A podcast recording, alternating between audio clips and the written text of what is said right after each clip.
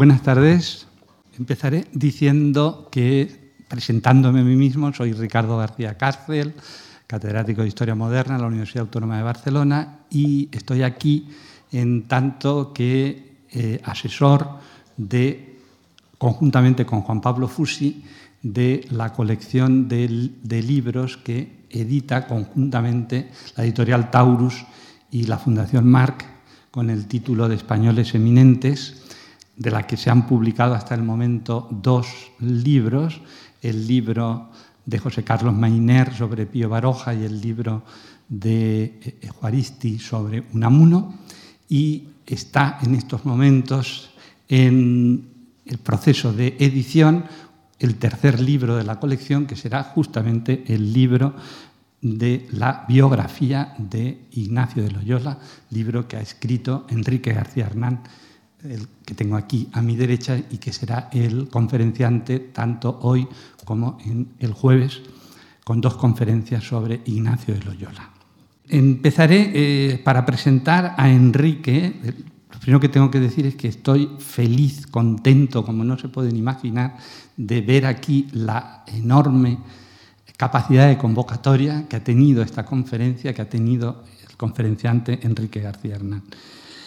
Eh, empezaré diciendo que para la fundación y, por supuesto para la editorial era un reto, un reto difícil, francamente difícil, encontrar un historiador actual que estuviera a la altura para hacer una biografía de Ignacio de Loyola. Eh, ¿Por qué? Pues porque efectivamente es probablemente el personaje de todos los personajes de, de esta colección de biografías, el personaje más difícil. Un personaje del que se han escrito ciertamente infinidad de biografías, biografías además que se escriben muchas de ellas muy tempranamente, desde la primera, eh, la, autobiografía de González de, González de, Cámara, del, del portugués, eh, que tuvo una serie de problemas eh, que culmina con ese momento, con la primera biografía oficial de Ignacio, la biografía del padre Rivadeneira, y que, a, la que a su vez siguen eh, la biografía de Maffei y, y, no digamos en el marco de la canonización de Ignacio de Loyola de 1622, pues la biografía de Bartoli, de Francisco García, el vallecano Francisco García.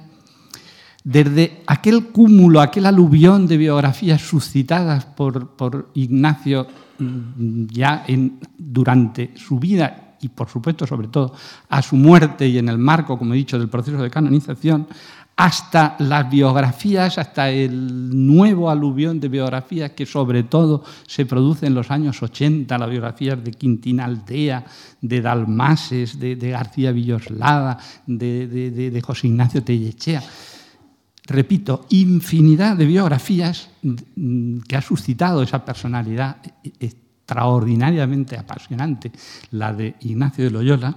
En todas esas biografías hay mucha, mucha agiografía, mucha leyenda rosa, mucha biografía construida al servicio, digamos, de la causa de la compañía y también, ¿por qué no decirlo?, mucha leyenda negra, muchas biografías escritas con voluntad de erosionar, de, de, de, fustigar la imagen de Ignacio, precisamente como fundador de esa compañía que tiene sobre sí pues, connotaciones históricas eh, tan polémicas que arrancan ya, como saben ustedes también, desde la propia vida de Ignacio, pues, aquellas críticas hirientes, terribles del, del dominico de, de Fray Melchor Cano. Insisto, pues, no era nada fácil abordar una biografía como la de Ignacio. Hacían falta, desde mi punto de vista, tres cualidades, tres cualidades que reúne perfectamente Enrique García Hernán para haber hecho, para haber escrito como ha hecho la biografía de Ignacio, para dar aquí estas dos conferencias que seguro, estoy convencido, que serán magníficas sobre la figura de Ignacio de Loyola. La primera cualidad que hacía falta es una persona académicamente brillante, con gran, con extraordinaria capacidad de trabajo, hacía falta alguien que tuviera, lo diré así de claro y de rotundo, que tuviera la cultura histórica de los hombres de la compañía de Jesús sin ser jesuita. Enrique reúne esas cualidades. Investigador brillante del CSIC, dos tesis doctorales, la gregoriana de Roma y en la Complutense, correspondiente de la Real Academia de la Historia, académico de la Ambrosiana de Milán, con un montón de libros a sus espaldas que, por supuesto, no les voy a leer porque no quiero hacer una presentación aquí convencional de Enrique. Solo les diré, les recordaré mm, dos testimonios en su amplia, amplia, inmensa bibliografía que demuestran esa erudición, esa inmensa erudición que le caracteriza a Enrique. El diccionario de políticos de la monarquía hispánica que publicó la Fundación Mafre hace unos años y esos Monumenta Borgia, volúmenes sexto y séptimo, que es un cúmulo de documentos de las procedencias archivísticas más dispares que solo la capacidad, la paciencia histórica que requiere un investigador maduro y, extraordinariamente detallista como es, preciso como es, Enrique lo podía hacer. Esa era la primera cualidad para hacer una buena biografía de Ignacio.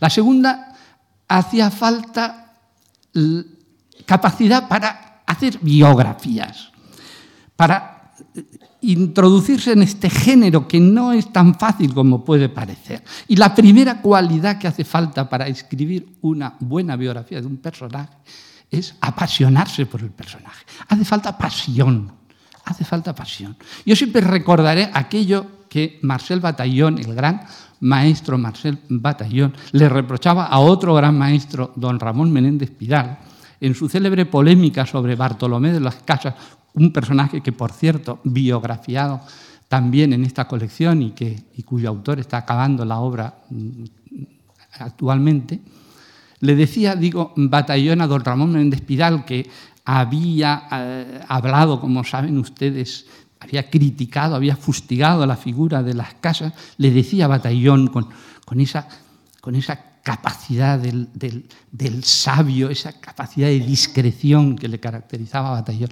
Decía, don Ramón no se puede escribir de aquel a quien no se ama. La primera cualidad para hacer una biografía es amar al personaje, apasionarse por el personaje. Apasionarse por el personaje no quiere decir hacer una geografía del personaje. La relación que Enrique García Hernán ha tenido con Ignacio de Loyola, la relación dialéctica que ha tenido con Ignacio de Loyola a lo largo del tiempo en el que ha escrito esta biografía, es una relación como todas las relaciones amorosas, una relación que ha pasado por ciclos, por ciclos. Una relación que ha pasado por periodos de identificación absoluta y total a periodos de absoluto y total desencuentro, de rechazo incluso a la figura de Ignacio. Enrique ha demostrado su capacidad para las biografías, para este género biográfico, porque ha escrito ya espléndidas biografías. Y ha escrito espléndidas biografías y les citaré solo dos referencias. Las biografías de San Francisco de Borja, el refundador, el relanzador de la compañía, el hombre que sabe dar el salto cualitativo trascendental de la compañía de Jesús, despojándola, digamos, de sus pecados originales iluministas o alumbradistas. San Francisco de Borja lo conoce maravillosamente Enrique y ha escrito libros, dos grandes libros, espléndidos libros sobre Francisco de Borja. Y ha demostrado su capacidad para la biografía también con su biografía de un gran jurista, Solórzano Pereira, que es el hombre que, digamos, que sabe abrir terceras vías en, el mundo de las imágenes que se trazan desde España respecto a la obra de la conquista y colonización española en América. Y la tercera cualidad que tiene, desde mi punto de vista, Enrique, es, para hacer este libro sobre Ignacio es que él en sí mismo, me permito calificarlo, de ignaciano. Mm, tiene esa capacidad de mediador de Ignacio de la que nos va a hablar precisamente hoy aquí en la conferencia. Tiene capacidad para conjugar, conciliar extremos. Es un hombre que tiene ese punto de fragilidad física, no pretendo compararlo con Ignacio, ¿eh? Eh, físicamente hay aspectos claramente diferenciales, pero sí tiene algo de Ignacio en esa fragilidad física que contrasta, que conjuga al mismo tiempo con esa capacidad de trabajo portentosa que le caracterizaba a, Ignacio. Ese, ese perfil que decía Rivadeneira, gravemente alegre y alegremente grave que, tiene, que tenía Ignacio. Tiene también, y es importante destacarlo, el sentido de españolidad que tenía Ignacio, que al mismo tiempo conjugaba, y él sabe conjugar maravillosamente, con una proyección internacional extraordinaria. y la mejor muestra de proyección internacional es, Enrique es un conquistador de Irlanda, si se me permite. Eh, sobre, a Irlanda le ha dedicado un montón de, publicaciones, particularmente, sobre todo, a Irlanda en su dialéctica, en su relación con, con Felipe II. Españolidad y proyección internacional. Optimismo de la voluntad y pesimismo de la inteligencia. Monje y soldado, e, esa, esa doble, e, e, ese doble perfil del, del soldado y al mismo tiempo dedicado a la Iglesia, lo tiene Enrique en tanto que es uno de los grandes, grandes historiadores de historia militar en, España. Ahí está la historia militar que dirige Hugo O'Donnell y, ahí están los Oscar Recio y los Mafi los Pérez Tostado y la enorme cantidad de colaboradores que ha encontrado en su dedicación apasionada apasionada también a la historia militar. En definitiva, insisto, estamos ante la persona que hoy, en estos momentos, puede hacer mejor la biografía de Ignacio. Y la ha hecho, la ha hecho y el libro lo verán ustedes dentro de muy pocos meses. Y como anticipo de ese libro, tienen estas dos conferencias que nos ofrece aquí para enseñarnos a comprender a Ignacio en toda su complejidad, en toda su complejidad. Yo he venido a presentar a Enrique, mm, él obviamente es aquí el protagonista, estoy pienso que ustedes están, están pensando que ya he hablado demasiado y debo darle la palabra inmediatamente a Enrique con el deseo de que estoy con el, convencimiento y el deseo, por supuesto, de que disfruten con estas conferencias. Muchas gracias.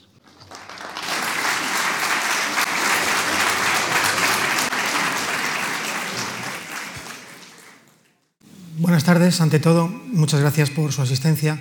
Excelentísimo señor embajador de Irlanda, excelentísimo señor Don Hugo Donnell, señoras y señores, amigos todos, Mm, me ha venido inmediatamente a la memoria una frase de Ignacio a propósito de un irlandés que tenían en Roma. Era el único irlandés que, que tenían en la compañía.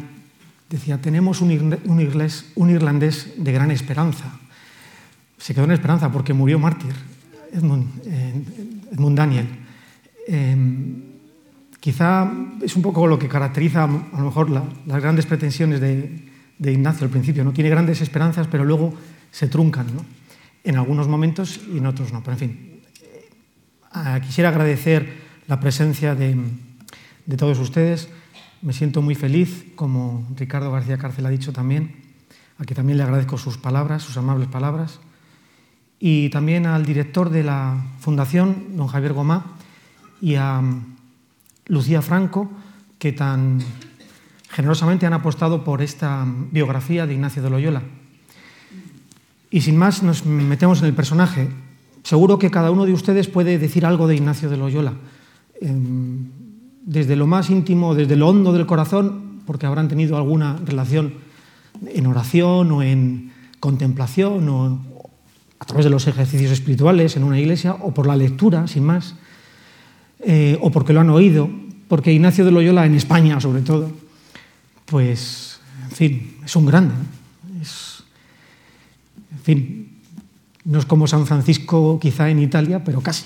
Eh, España, pues uno se puede preguntar por qué no es doctor de la Iglesia y lo ha sido Juan de Ávila ahora, ¿no? Eh, un poco en esa línea ¿no? de, lo grande que ha sido Ignacio de Loyola para España. Una, eminencia, ¿no? un español eminente.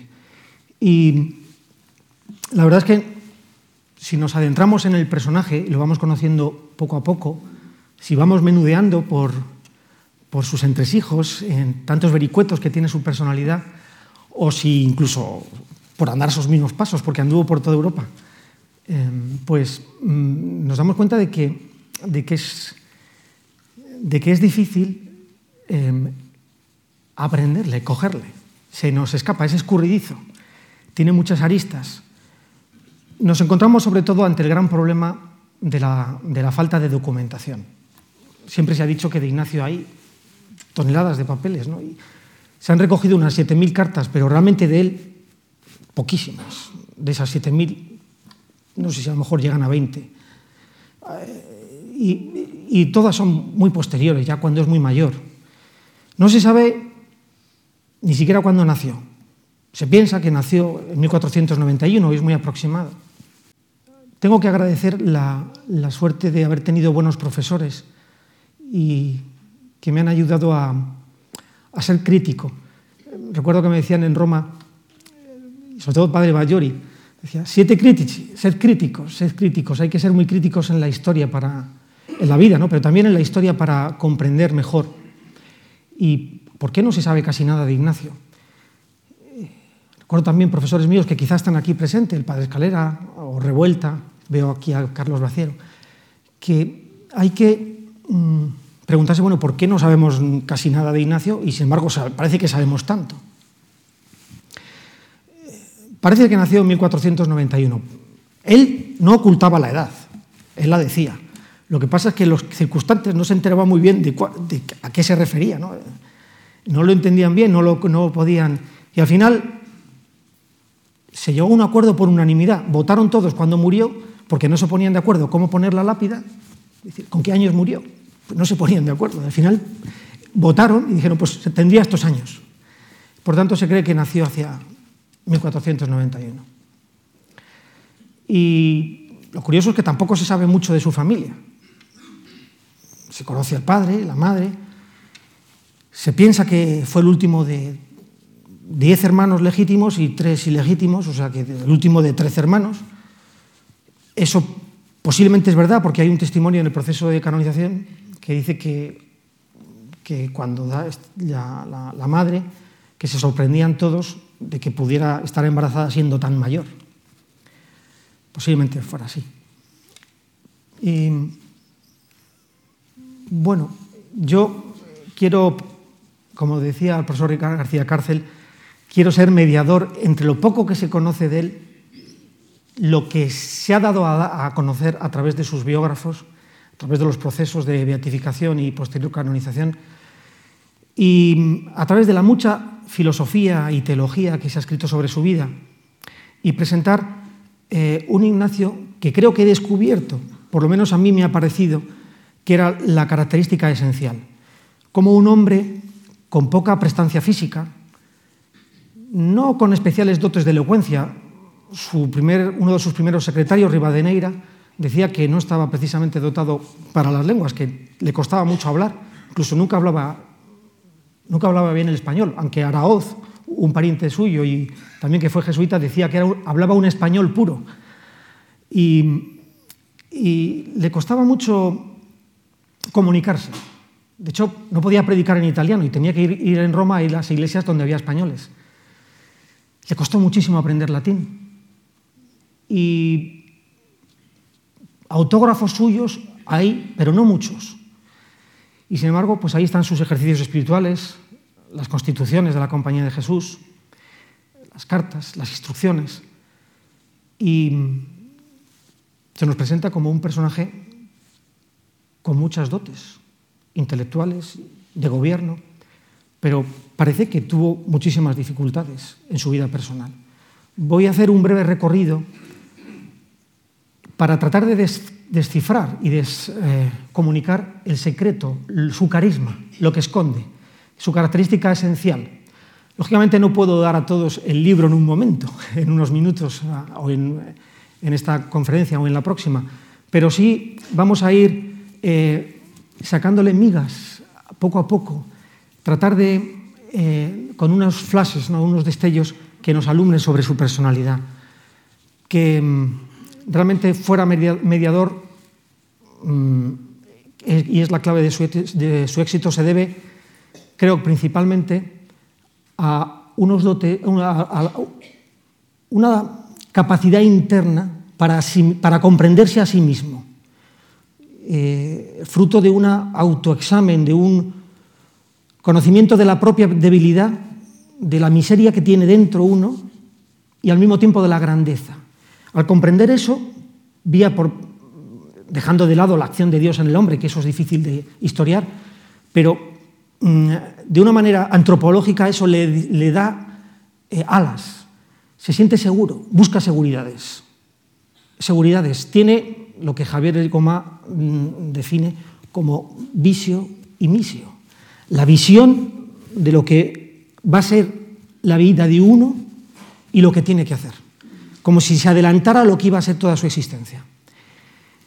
Eso le convierte en un mediador. Pero es mediador, concilia extremos a cambio de algo. Y va arrancando jirones de su ser poco a poco se va haciendo cada vez menos Ignacio con tal de salvar, lo que era esencial. Por decirlo de una manera ya definitiva y total, él hace la compañía a costa, de, a costa de dejar de ser Ignacio. Deja de ser Ignacio para, ser, para que sobreviva la compañía de Jesús. Bien, la imagen de, de Ignacio Mediador la podemos ver aquí.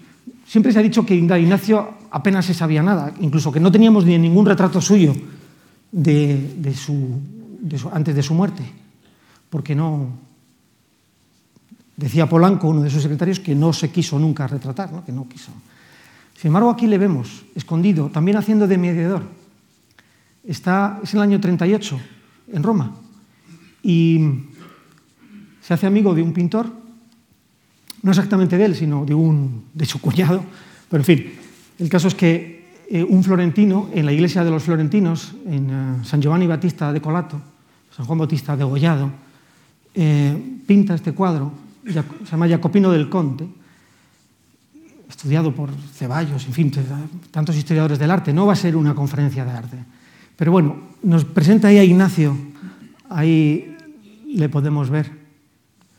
Ignacio de Loyola, que ahí tendría unos 47 años aproximadamente.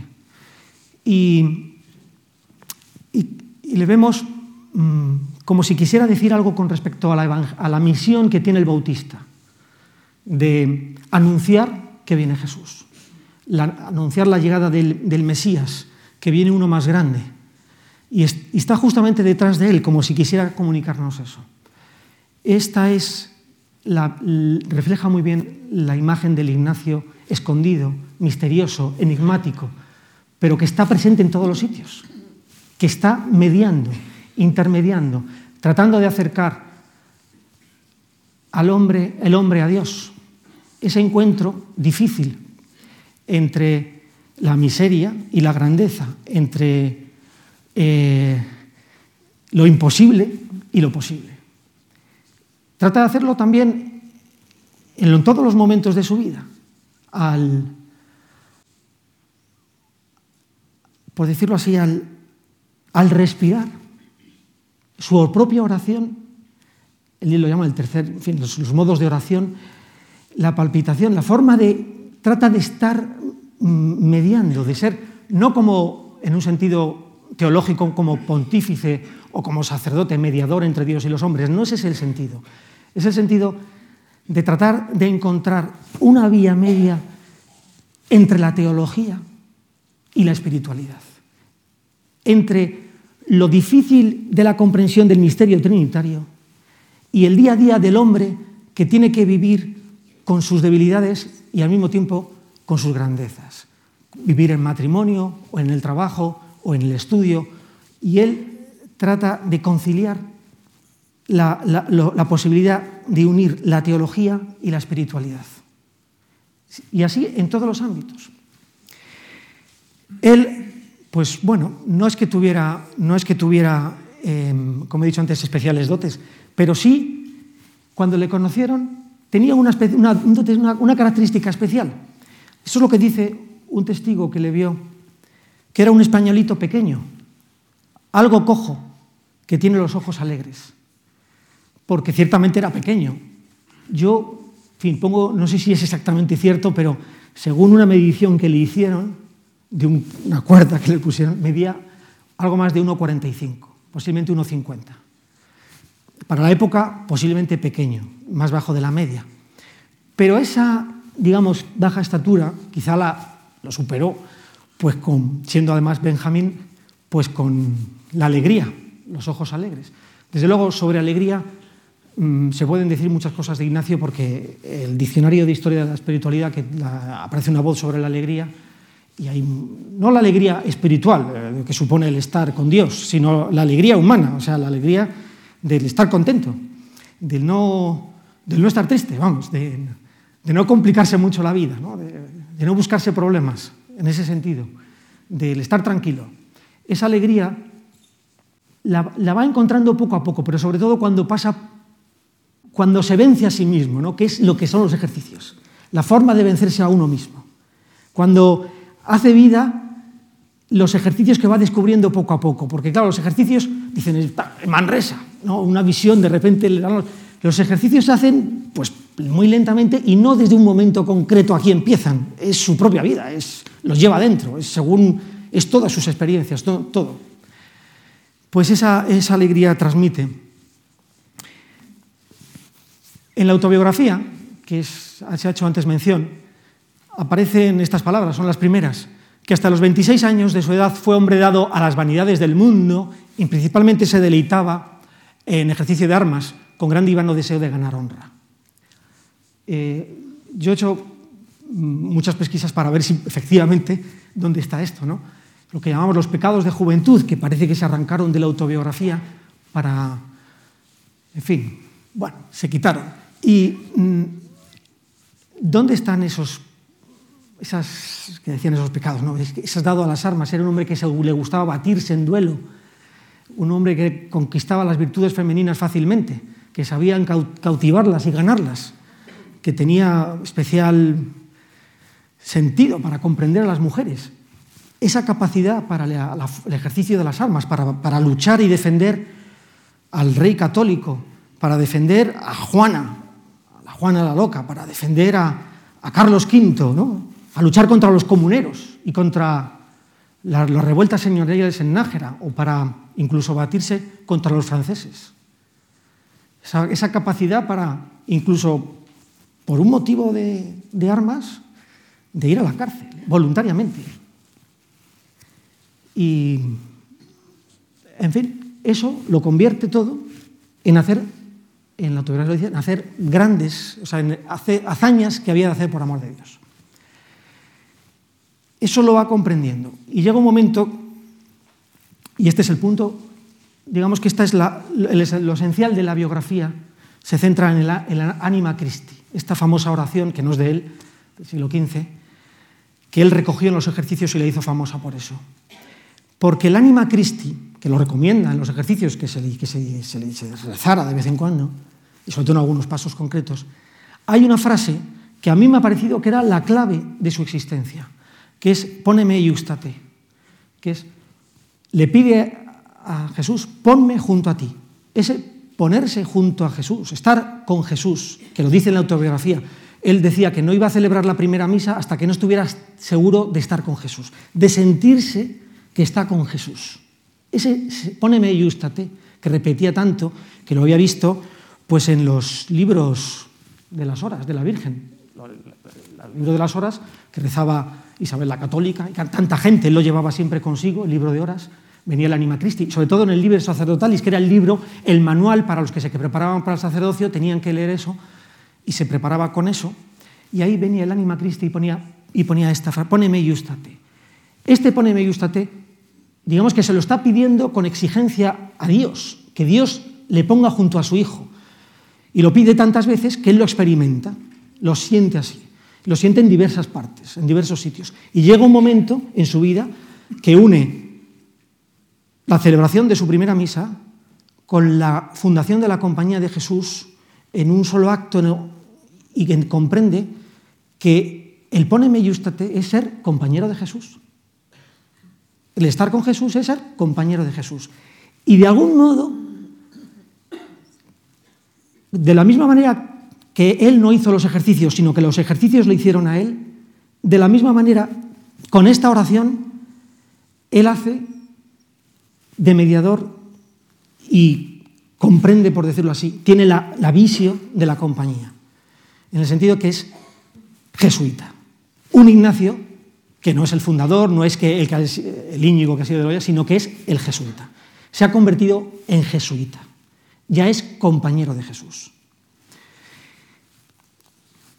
Mm, el contexto de su, de, su, de su, tiempo es el de Isabel la Católica y el de Fernando el Católico. Se ha discutido mucho, bueno, si era paje de Fernando el Católico, si no, si estuvo con Isabel. Ciertamente él mmm, pasó por, mmm, por, el servicio a los reyes católicos. Lo esencial de su, de su, vida, de juventud, de niño, pues era sobre todo consolidar el mayorazgo de su casa, los Loyola, que su padre fuera algo, que sus hermanos también. Pasaron por muchos problemas económicos y de dificultades también de consolidación de bandos, porque viven una situación de miseria moral y espiritual, y sobre todo miseria eh, de bandos, de luchas fronterizas y de banderizas entre los soñacinos eh, y los gamboínos, ¿no? que se, se, enfrentan entre sí, una cosa de difícil digestión. ¿no? Lo pasaban tan mal porque estaban continuamente luchando por los montes, por las ferrerías, por tantas... En fin, no hago gracia de todo eso porque, aparte de que es conocido, pues él vivía de esa época. ¿no? Él mmm, fue tonsurado muy joven, seguramente a los siete años. Es decir, le hicieron clérigo. Le hicieron clérigo los padres, posiblemente también por causa del hermano mayor, porque querían hacer de él, eh, digamos, ponerle responsable del, de, la, de, la, iglesia que, tenía, que tenían los Loyola de San Sebastián de Sorausu, para que él fuera el, el, que recibiera los beneficios de esa iglesia. El asunto, el asunto es muy sencillo, era tonsurado para recibir una ayuda económica. Eh, toda la familia está bajo el patrocinio de los Manrique de Lara, de los duques de Nájera, porque los Loyola, como ñacinos, están bajo su protección, y esto va a ser muy importante en su vida. Enseguida, según las pesquisas y las, investigaciones que he hecho y los documentos que he encontrado inéditos, nuevos, él, él fue paje de Doña Juana. Fue paje le hicieron paje de doña Juana, ahí está con, vemos a Juana y su hermoso marido, Felipe, y ah, ocurrió que al ser paje de Juana, eh, fue también en esos años, fue también por concomitancia, porque el contador, el contador, el que llevaba la hacienda de doña, de doña Juana, también lo llevó de, doña, de Isabel, la católica, el que llevaba las cuentas era Juan Velázquez de Cuellar. Entonces, en un momento en que él es paje de Juana, es al mismo tiempo el que está allí controlando todo, es Juan Velázquez de Cuellar, cuyos hijos, cuyos hijos y su, su esposa, en fin, todos ellos, están también como pajes o damas, también eh, de la casa de doña Juana. Está poco tiempo, de 1502 a 1504, inmediatamente después pasa a, a ser ya, eh, se pone bajo el bajo la protección de, del duque de Nájera. El contexto de la época que se vive entonces en España, en fin, se ha acusado, se ha dicho mucho de que la gran espiritualidad española, eh, siempre, en fin, estoy pensando en Batallón, pero no solo, también autores españoles importantes, se ha dicho que ha sido Erasmo, sea, el gran introductor de la espiritualidad en España, Erasmo. ¿no? Siempre Erasmo ha sido a, se ha llevado el protagonismo Erasmo de Rotterdam de la, de la espiritualidad en España, sobre todo por, debido a Marcel Bataillon, un gran historiador francés. Pero más que Erasmismo en España, yo creo que lo que hay sobre todo es franciscanismo. Es un franciscanismo y es la fuerza de Cisneros. La fuerza de Cisneros que dio una visión de España grandísima y, en fin, parece que murió de pena, porque el emperador Carlos V no le hizo mucho caso y de camino a su encuentro murió.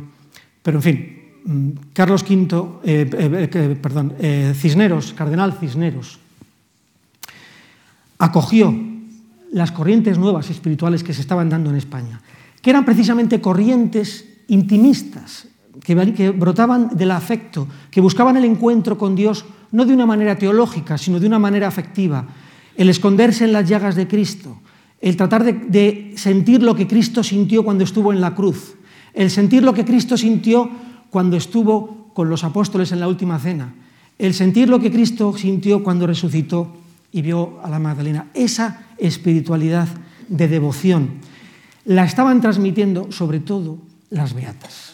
E Ignacio se encuentra en el mundo de las beatas, que era el mundo en el que vivían todos, todos. Fernando el Católico, Cisneros, Isabel y tantos otros que estaban, los políticos y, y la gente normal y sencilla, y que eran beatas. Las beatas eran mujeres, solteras normalmente, que tenían vocación de religiosas, pero que no podían entrar en el convento por falta de dote o por falta de estudios o porque no tenía nadie que las arrimara a un convento, pero tenían una especial sensibilidad y una capacidad muy grande de oración.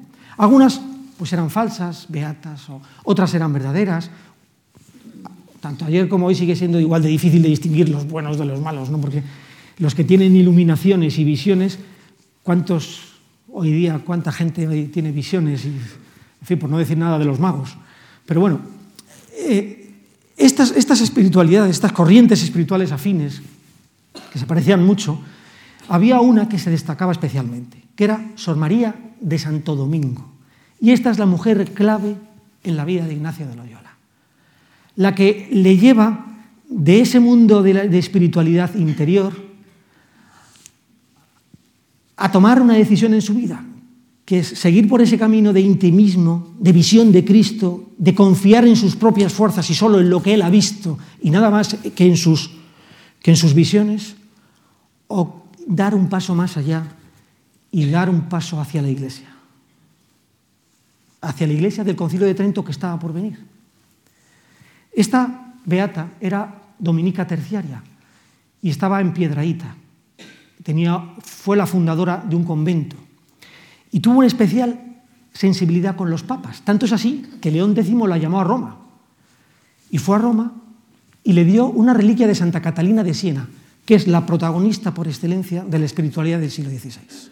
Catalina de Siena, sobre todo de la primera, la primera mitad del siglo XVI. Una, religiosa dominica del siglo, del siglo XIV, que tenía las mismas características que la Beata de Santo Domingo, que decía, Catalina de Siena, era también como Ignacio la última de 22 hermanos, en fin, esto puede ser otro mito, pero eh, mm, lo que hay es que ella veía a Cristo, estaba con Cristo, se había desposado con Cristo. Cisneros le dio total credibilidad y confió en ella. Y la creyó totalmente.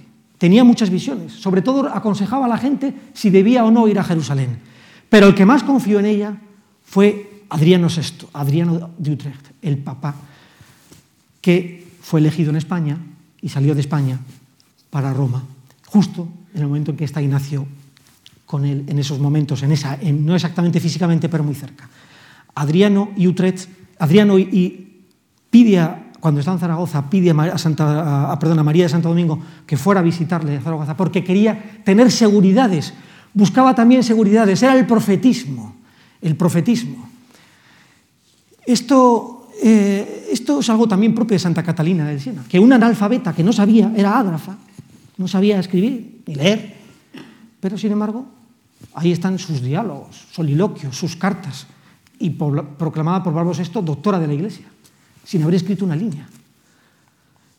Esta Catalina de Siena, que la vemos que va adquiriendo protagonismo y más protagonismo porque sus escritos, su biografía, su biografía, la escribe Raimundo de Capa, un franciscano que es el predilecto de, de Cisneros, y que Cisneros dice, esto hay que poner, el protagonismo es Catalina de Siena. Ocurre que en esos momentos dice, es una falsa beata y hay un juicio en 1509 y allí está Ignacio, que no es todavía Ignacio, sí, perdón, es Íñigo de Loyola. No me va a dar tiempo a hablar hoy de Íñigo Ignacio, pero ahí está en ese juicio que hay contra ella en Valladolid, porque decían que era una falsa beata y le prendieron un juicio, no porque dijera cosas malas, sino más bien un juicio sobre moralidad, porque eh, el problema de todo esto es que decían que la beata tenía ciertas confianzas con uno de sus confesores. Bien, esto en el libro se cuenta más detalladamente. En aquel momento identificaban a la beata con Savonarola, porque ella decía que había visto a Savonarola, Jerónimo de Savonarola, el gran predicador de Florencia, que le había visto con una azucena y una palma, le había visto mártir, y decía, preconizó, y en esto acertó, que le iban a beatificar. El mártir, que fue mártir por culpa de Alejandro VI, pues dicen, lo digo entre paréntesis, la parentética luego se puede quitar, pues decía que iba a ver, se iba a ver el proceso de canonización, como efectivamente parece que se iba a poner en marcha, sobre todo por su salmo miserere, un salmo que se hizo muy famoso, Salmo 50. Era el profetismo mesiánico que necesitaban una reforma de la Iglesia, había que reformar la Iglesia. Y es que las mujeres estaban teniendo cada vez más protagonismo y pensaban que eh, eh, estas mujeres estaban transmitiendo una nueva espiritualidad, que era el alumbradismo. Se había dicho, se ha discutido mucho si es una prealumbrado o no alumbrada. El alumbradismo es un movimiento espiritual muy difícil de explicar, todavía hoy no se sabe bien, pero que acabó en, en un edicto inquisitorial, o sea, en un juicio inquisitorial de manera que en 1524 se consideró que era herético.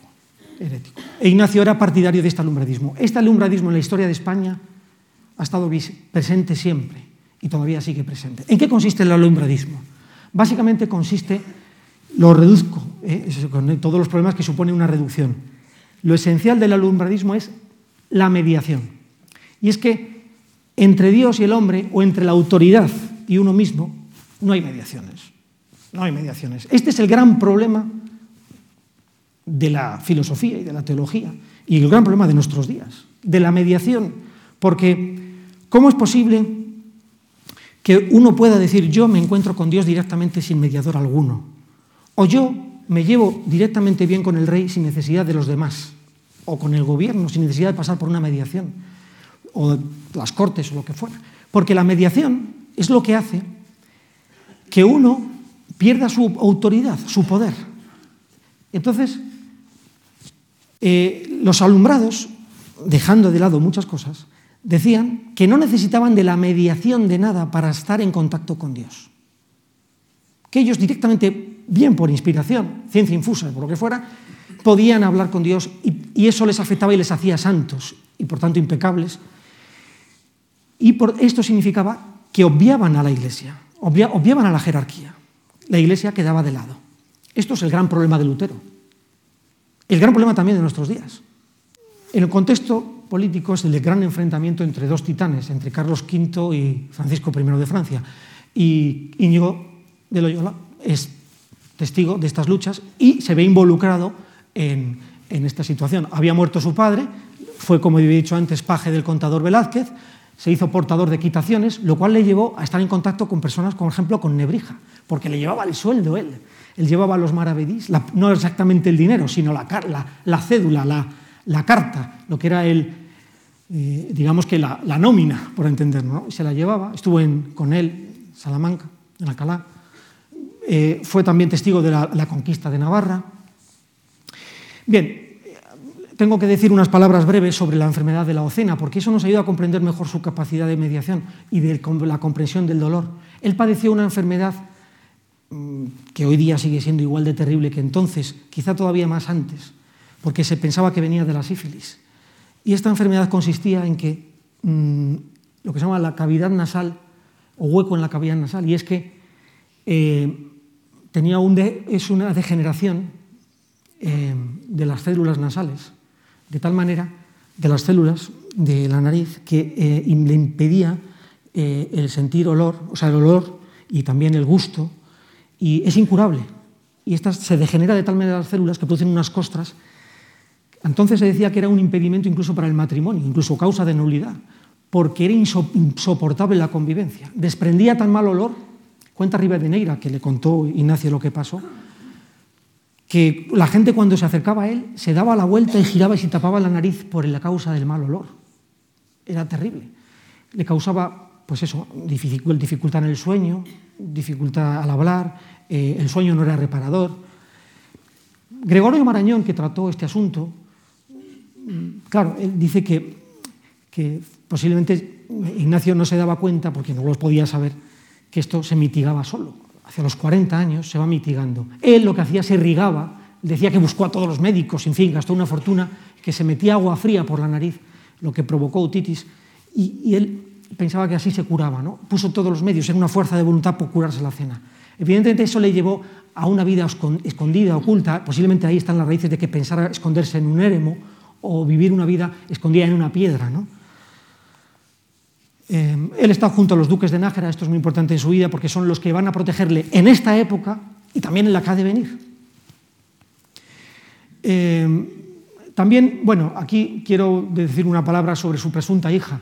Eh, no, se puede no se puede poner una prueba histórica de que efectivamente tuvo una hija, pero bueno, lo raro sería que solo tuviera una, porque teniendo sus padres, sus hermanos, toda su familia, los que vinieron después de él, en el contexto, siendo soldado, y sobre todo porque lo dicen todos los biógrafos, que fue vencido del vicio, de la carne, ¿no?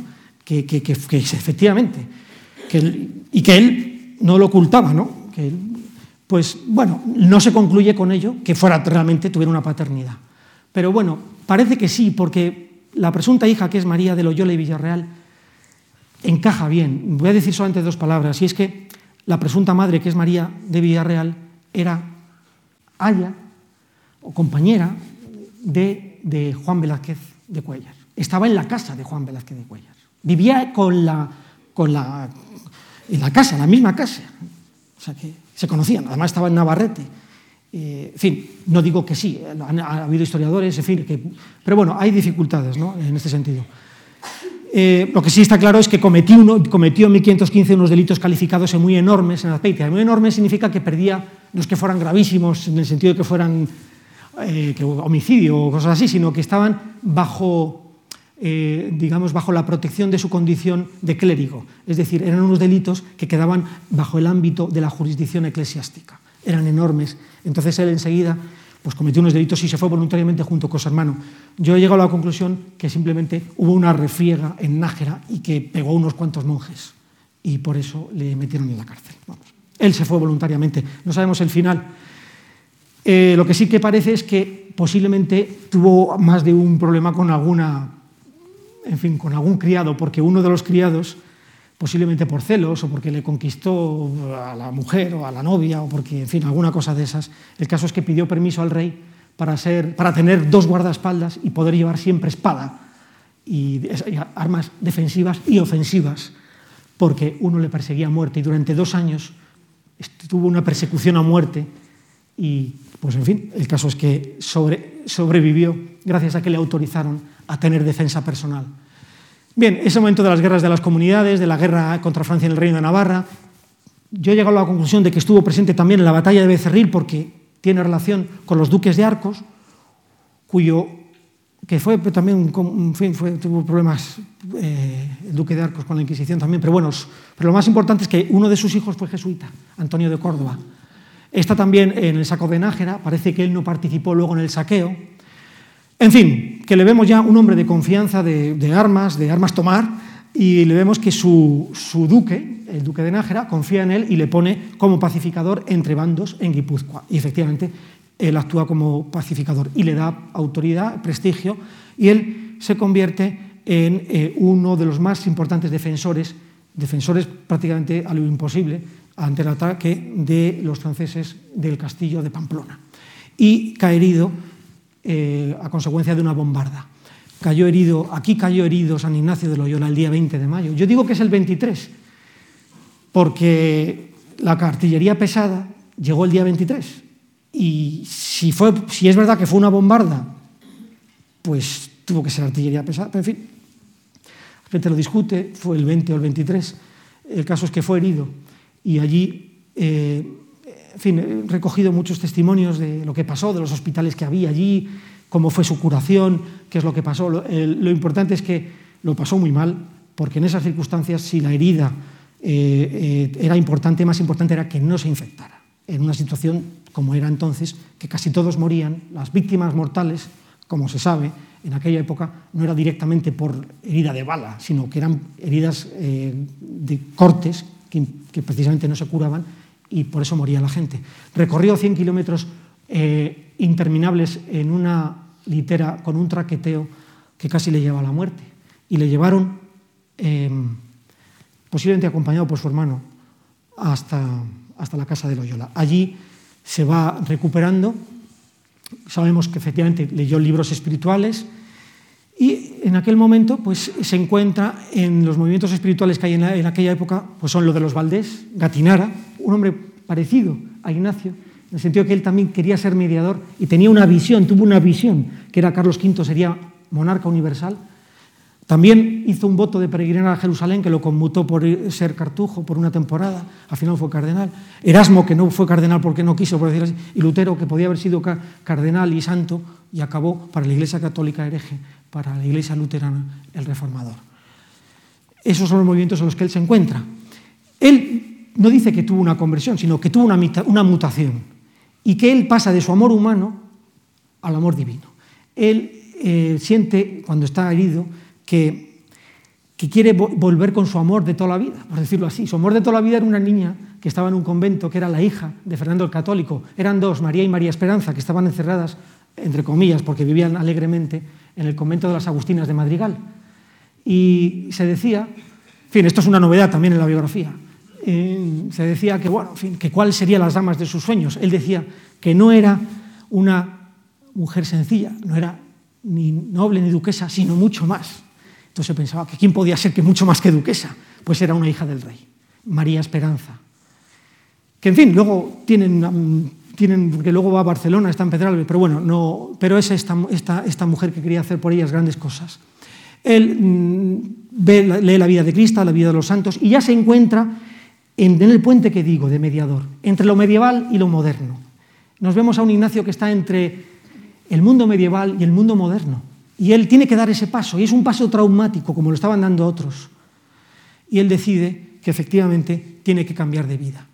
Eh, él mmm, decide que tiene que, hacer, tiene que hacer una mutación y deja su casa y se va a Aránzazu y tiene allí la visión de la Virgen, que es donde hace voto de castidad. Esto lo digo también eh, con algunos datos aporto para que, efectivamente tiene la visión de la Virgen y el niño en Aránzazu hace voto de castidad, un voto que, en fin, que, que, no es que fuera voto de castidad, porque era lo que quería es ganar una gracia, posiblemente, posiblemente porque yo digo que tenía peligro de volver a su vida pasada. No es que fuera a caer carnalmente inmediatamente en Navarrete hacia donde se dirigía, sino que lo que quería era no volver a su vida pasada. O sea, empezar una nueva etapa, dar el paso a lo moderno para consolidar su, su posición, va a, a, Montserrat, como tantos otros de aquella época que iban a Montserrat.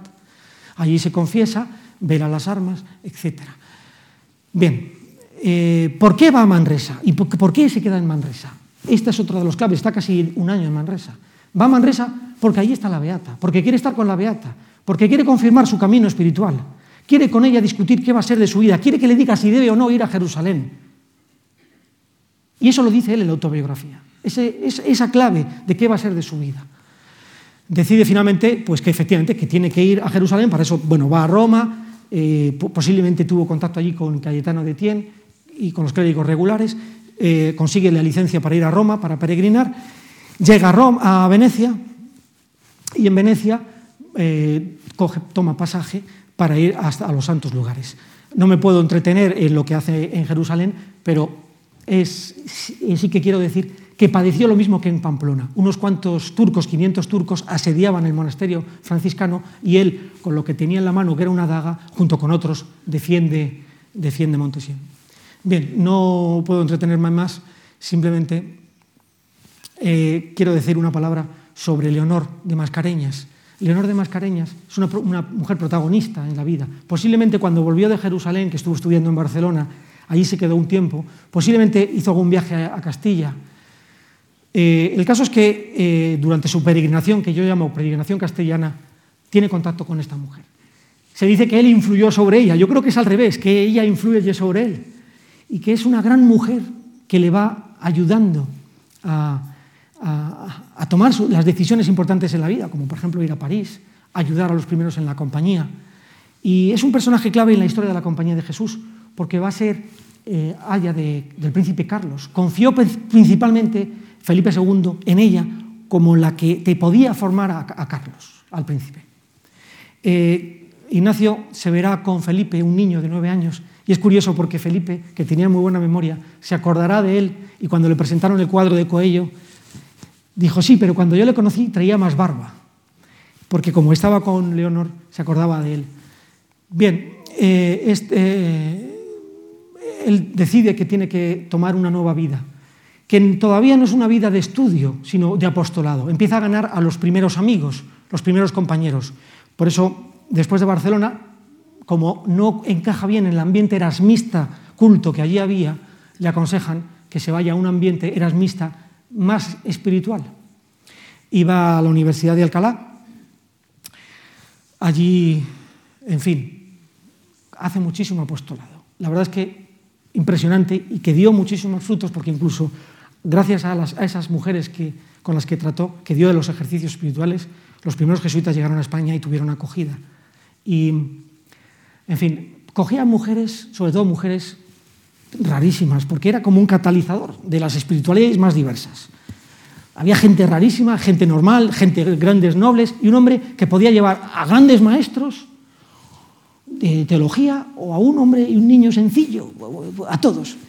Por poner un par de ejemplos, ¿no? Eh, cogió a una mujer que se quería ahorcar y la ayudó para que saliera de la tentación del suicidio, que él también pasó por esa tentación y o también acogió a una María de la Flor, que ya con ese nombre, pues que tenía capacidad de, de enseñaba anatomía a los estudiantes de Alcalá y le, hizo cambiar de vida.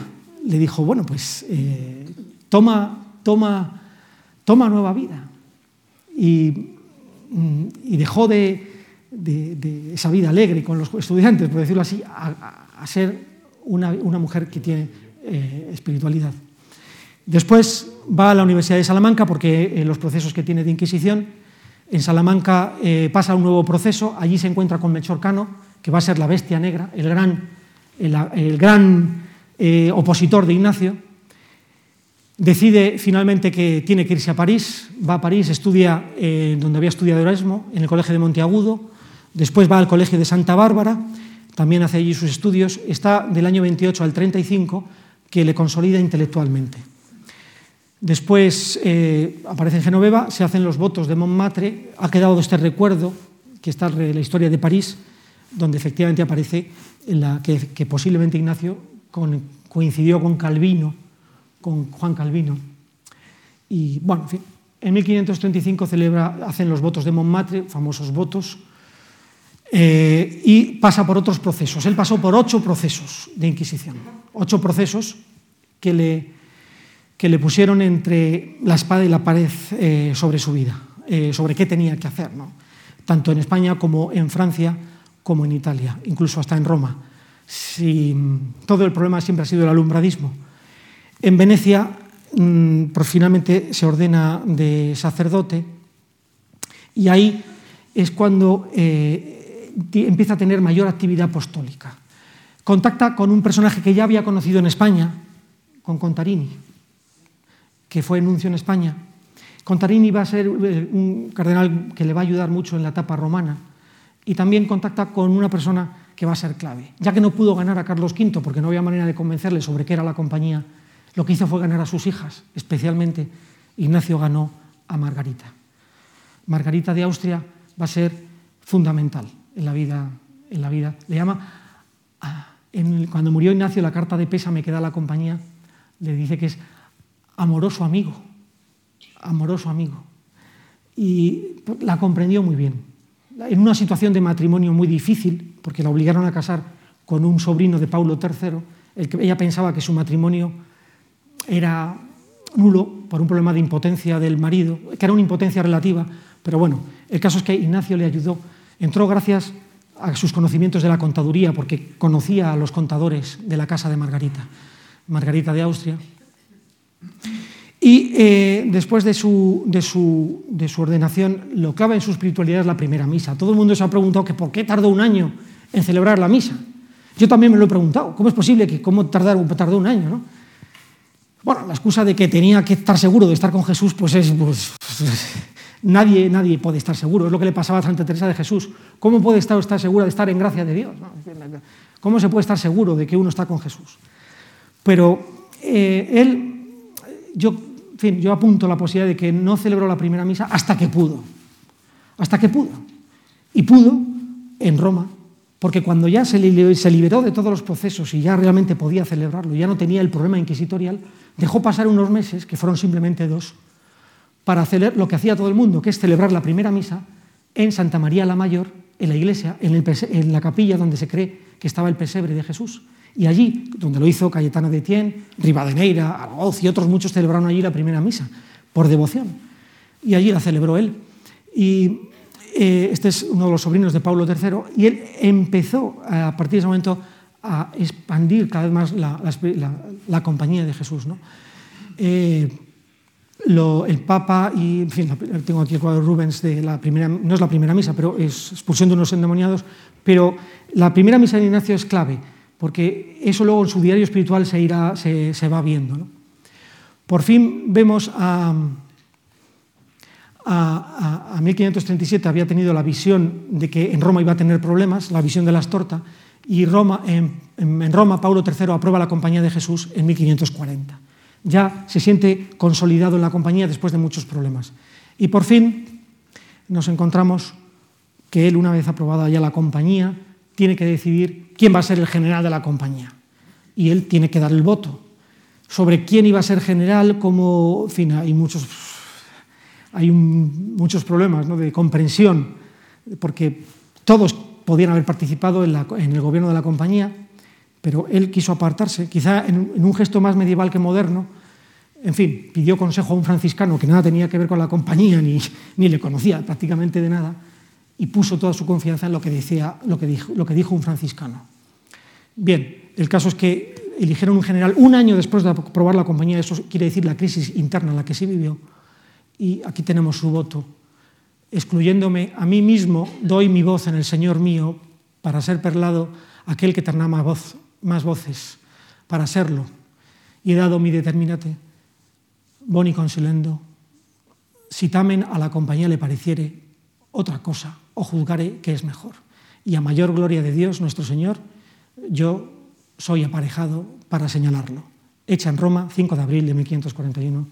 Y fíjense que no firma Ignacio en esa fecha, firma Íñigo, porque todavía, para los más íntimos, todavía no es Ignacio, es Íñigo. Muchas gracias.